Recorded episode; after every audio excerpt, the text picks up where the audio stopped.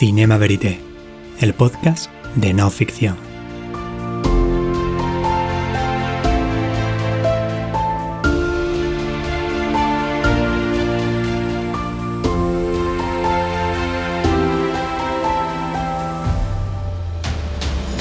Un espacio de encuentro con los documentales que brillan, las novedades de la realidad filmada, sus creadores,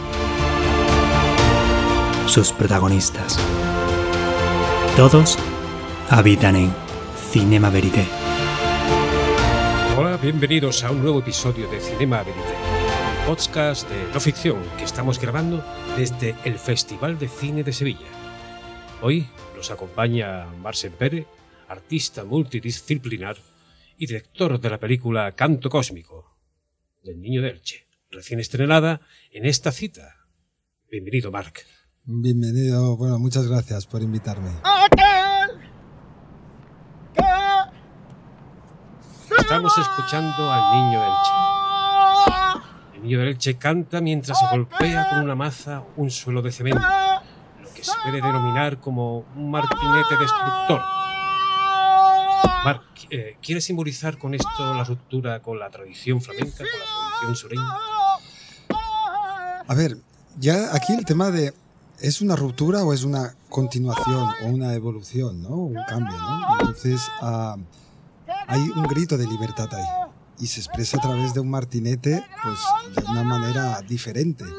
Pero yo creo que más que, por ejemplo, el Paco se declara al niño de Elche, se declara ex flamenco, pero en realidad a mí, a mí parecer personal es como continuar haciendo madurar y crecer esa misma tradición, ¿no? Que más que ah, romperla es amarla y, hacerla crecer. Al niño de Elche se le tilda de agitador cultural, artista transgresor o incluso impostor impostado. ¿Cómo le definirías tú?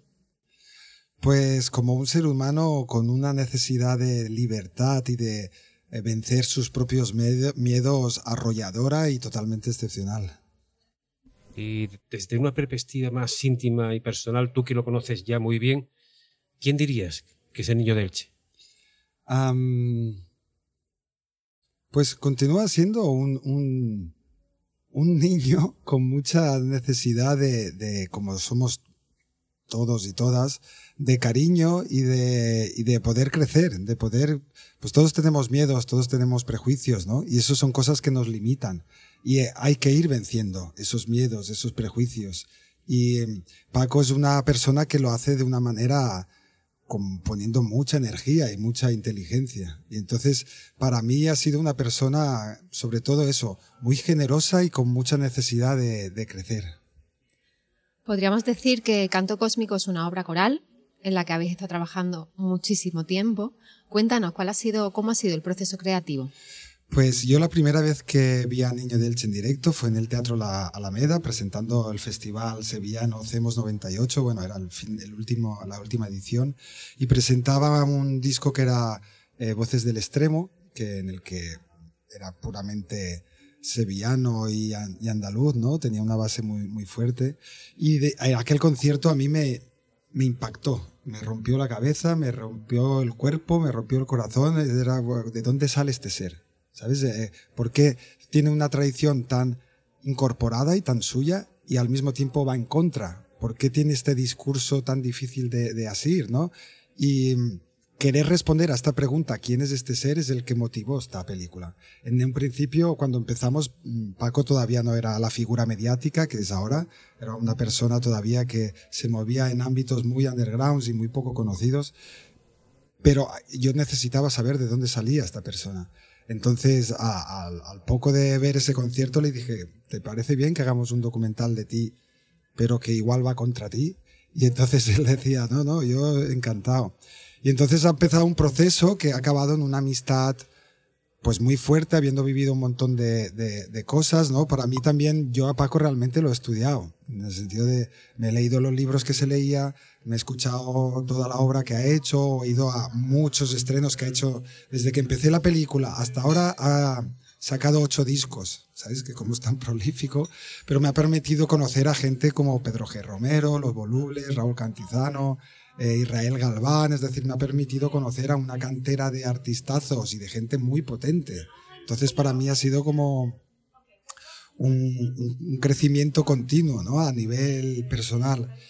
Y después la película pues ha pasado por muchas fases. La película empezó con una intuición inicial, después yo me perdí.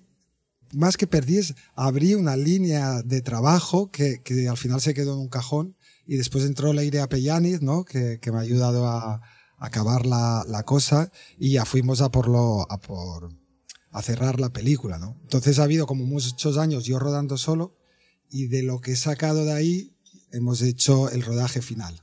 ¿Sabes? Que ha sido como muchos años de hacer bocetos, grabando, grabando, grabando de diferentes formas y materiales, hasta llegar al resultado final en el que hay cosas que grabé hace seis años, que es esta escena del martinete, otra en el que está el desnudo cantando, que también es una cosa bastante, bastante fuerte. Bueno, entonces hay una mezcla de, de materiales de todos estos años y sobre todo del rodaje final. Ahora precisamente vamos a escuchar un trozo de ese, esa pieza del desnudo cantador que nos dice Mark. Yo ya no soy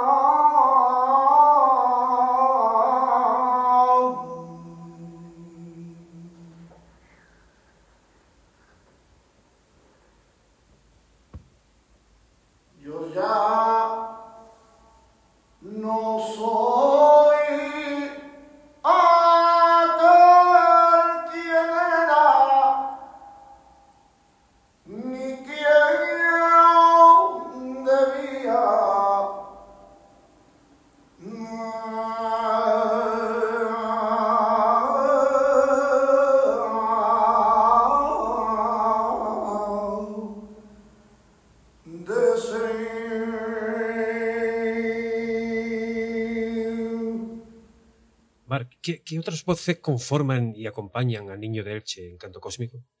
Pues, es, como decíamos, desde el que empezó el proyecto de la peli, nosotros teníamos la intención de, no centrarnos en su individualidad, sino poner eh, el foco en la coralidad de voces que lo conforman a él. Porque cada uno de nosotros o cada ser humano está conformado por muchas otras personas. Y muchas veces en las narraciones de películas, de series, de documentales, todo el foco y toda la atención está puesta todo el tiempo sobre el individuo, como si uno hiciese su vida él solo, como si todo fuese mérito suyo, cuando en realidad, si no se para a mirar bien, al final no se sabe qué, cuál cosa es mérito suyo porque todo te viene dado, ¿no? De que has conocido a este, de que tu padre te inculcó esto, de que el miedo de tu madre no sé qué, es decir, estamos conformados por muchas personas. Entonces la peli quería poner el foco en, en cómo, en todas esas voces que conformen al niño de Elche. Y era como más que hablar del niño de Elche de las personas, mostrar las personas o lo que tú has pillado de cada persona. Entonces, por ejemplo, pues sale Pedro G. Romero, que es uno de los mayores intelectuales que hay en España, ¿no? Y que es una de las personas que tiene un discurso más fino sobre el flamenco. Pues sale hablando de, Paco, ¿no? Después está Israel Galván, ¿no? Que es una persona que, ha roto como, son de alguna manera hermanos gemelos, Paco e Israel, ¿no? De, en su manera de ser, en su conocimiento de la tradición, pero en su manera de transgredirlo. Y entonces tienen ahí una performance que también es preciosa. Otra de las participantes de Ernesto Artillo, que es un artista de Málaga, que a mí me impresiona muchísimo y él, su trabajo, va siempre vinculado con la tradición, pero yendo como a la raíz. Es de- por ejemplo, hay una relectura de los pasos de Semana Santa y él es de, de Málaga. Le, le- ¿Cómo se llama el suyo? Cristo del Gran Poder es el vuestro, el de Sevilla, y el suyo ahora ¿Cautivo? Sí, el cautivo. Y él es muy del cautivo y se emociona mucho, ¿no? Y entonces hace como una desconstrucción de qué hay detrás de, de, de eso. Entonces hay, hay un punto, y yo comparto esa mirada con él y Paco también, de tú puedes ver un paso de Semana Santa y lo codificas en, en, en lenguaje católico, ¿no? Ves todo, pero si sacas toda la imaginería católica, sacas todo, todos los, eh, la estética, sacas la esencia, es algo muy potente, más allá de una tradición concreta. Y eh, un grupo de personas llevando un peso, yendo a un mismo balanceo, eso hay un cuerpo común, hay algo que uno, hay algo que trasciende la individualidad. Por eso se ha mantenido durante tanto tiempo y es algo tan potente. Va más allá de, del ser católico, no. Es algo que, que realmente trasciende, es muy fuerte, ¿no? Y entonces es una persona que va muy a la raíz de la tradición, ¿no? Eh, como a Violeta Parra le dijeron, pero entonces usted es vanguardista. dice, no, no, soy eh, primitiva. ¿Sabes? Que, que, ahí ya, cuando vas mucho a la raíz, vas mucho al, a como pasaba en el jazz, a lo más vanguardista, pero es yendo a la base como trasciendes por arriba, ¿no? Entonces Ernesto Artillo es otra persona que participa, la dramaturga Angélica Lidl, los grandes colaboradores como Raúl Cantizano, que también es un guitarrista, bueno, y un artistazo feroz, ¿no? Que puede ir a la raíz y tirar más arriba, los voluble, hay, hay un montón de, de, de voces en la película. Sí. Y en todas estas voces entiendo que habrá algún vínculo, alguna referencia directa eh, con Andalucía, más allá de, de, esta Semana Santa, de este...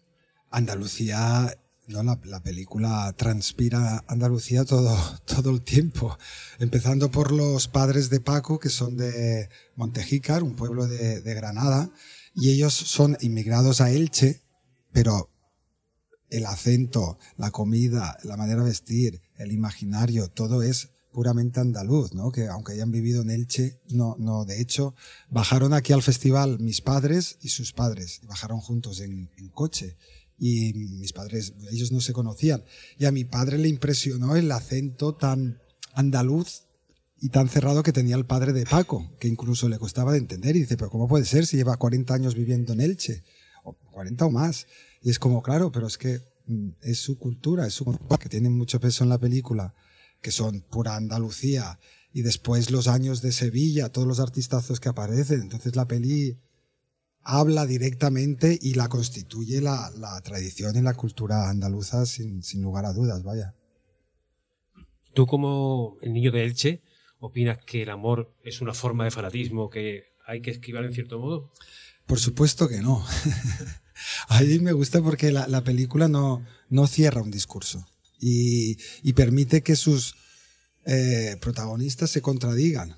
Y yo creo que ahí Paco, y eso me encanta también, que verlo así, ¿no? Que él mismo se hace, más que se hace un lío, se ve que está en búsqueda, se ve que no está cerrado, se ve que no está claro qué es el amor, qué no es el amor, eh, cómo se vive, ¿no? Y dice, todo amor es un fanatismo, ¿no? Y, y yo, pues, pues, no puedo estar más en desacuerdo en ese sentido, ¿no? Para mí el amor es dar y generosidad y escuchar, ¿no? Que Ramón Andrés, uno, el que se ha encargado de la dirección artística de su último proyecto, eh, que es un gran intelectual que acaba de ganar el mayor premio de ensayo de España, um, hace una reflexión sobre el amor también muy profunda y muy difícil de entender, ¿no? Que el amor dice, el amor es el silencio, la no búsqueda, refiriéndose a que normalmente cuando amas, estás amando una imagen que te has hecho tú de quién es el otro. Y, y en realidad no amas al otro, amas lo que tú piensas que es el otro, lo que quieres que te dé el otro, en realidad no estás viendo al otro. Y amar es escuchar, es hacer un silencio y escuchar realmente quién es el otro, ¿no? Y, y, es una reflexión muy profunda y yo me siento más cerca de, en ese sentido de Ramón Andrés que de la reflexión que hace Paco, que quizás si lo tuviésemos ahora él ni él mismo estaría de acuerdo. eh, ¿Eres de los que piensa que la realidad supera la ficción? Um, la realidad es una ficción. ¿no? que sale con esto del documental, si es real o es ficción, y que cada vez el documental introduce más la ficción y tal. Y, yo creo que la realidad, si la miras bien, es ficción. De hecho, hay una cita que siempre llevo muy presente y que la peli ha estado muy presente de el otro gran artista, eh, José Valdelomar, que es, ¿no? Y entonces él decía, esa apuesta por la opción poética que va a la esencia de las cosas y no a su pura documentación externa. ¿No? Y es como si quieres ser fiel, por ejemplo, a, Si explico a Paco y lo cierro en un discurso, estoy faltando a la realidad. La realidad no es blanco o negro, siempre están los grises. Y si tú lo cierras en la realidad es esto y es algo objetivo, estás traicionando a la realidad porque nunca va a ser eso. Es como pasa en el flamenco con la ortodoxia, que dice el flamenco es esto. Y es, es eso y es mucho más. No lo puedes encerrar a, ser solo una cosa. Porque, porque es mucho más realmente. El flamenco también es canalla, el flamenco es mestizo, el flamenco no puede ser una cosa fija. Y entonces, para mí, uh, lo que se entiende por realidad suele ser como una imagen fija de, de, una cosa. Pero es como hacerse una foto a uno mismo. Pues si te la haces desde aquí saldrás de una manera y si te la haces desde allí saldrá de otra. No, no existe esa realidad. Todo es ficción. ¿Cuáles son vuestras próximas citas festivaleras, si las tenéis? Sí, pues tenemos el Festival Márgenes, es el siguiente, que nos hace mucha ilusión también este pase en Madrid. Después tenemos Florencia, el Cinema de Popolo, y después tenemos a Barcelona en el Festival La Alternativa. Recomiéndanos un documental que te haya embelesado últimamente.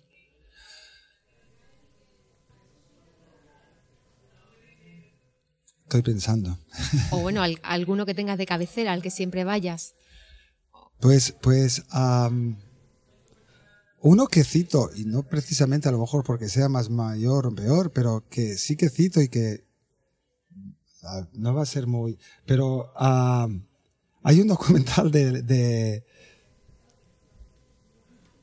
Bueno, voy a comentar otro que es más clásico y a lo mejor más... El... Looking for Sugar Man, que fue el documental del artista de tal, uh, ese documental para nosotros ha sido un referente, eh, porque el protagonista, como pasa un poco con la nuestra, está velado, no se enseña y no sale hasta el final. Y la manera de no poner el foco en el protagonista al final le acaba dando más protagonismo y acaba aflorando la persona, ¿sabes? Y me gustaba esa idea de, de para hablar a alguien y resaltar a alguien no hace falta estar siempre encima de él a veces si te distancias tiene más presencia que, que, que, si, que, que si estás todo encima enseñándolo y mostrándolo. Pues bueno, querido Marc, eh, es el momento de despedirnos. Con mucha ha sido pena. un placer desde aquí, de, del Festival de Cine Europeo de Sevilla. Y, esper, vamos, y esperamos que tenga muchísimos éxitos en el futuro e incluso en el presente. Muchísimas gracias. Hombre. Esperemos que sea verdad. Muchas gracias. Un beso. Y hasta aquí, y desde el Festival de Cine Europeo de Sevilla, un nuevo episodio de Cinema Verité, el podcast de no ficción. Os recordamos que podéis escucharnos en las páginas web de noficción.com y festivaldecinesevilla.eu y por supuesto en Spotify y iBox. Hasta pronto, amigos y amigas.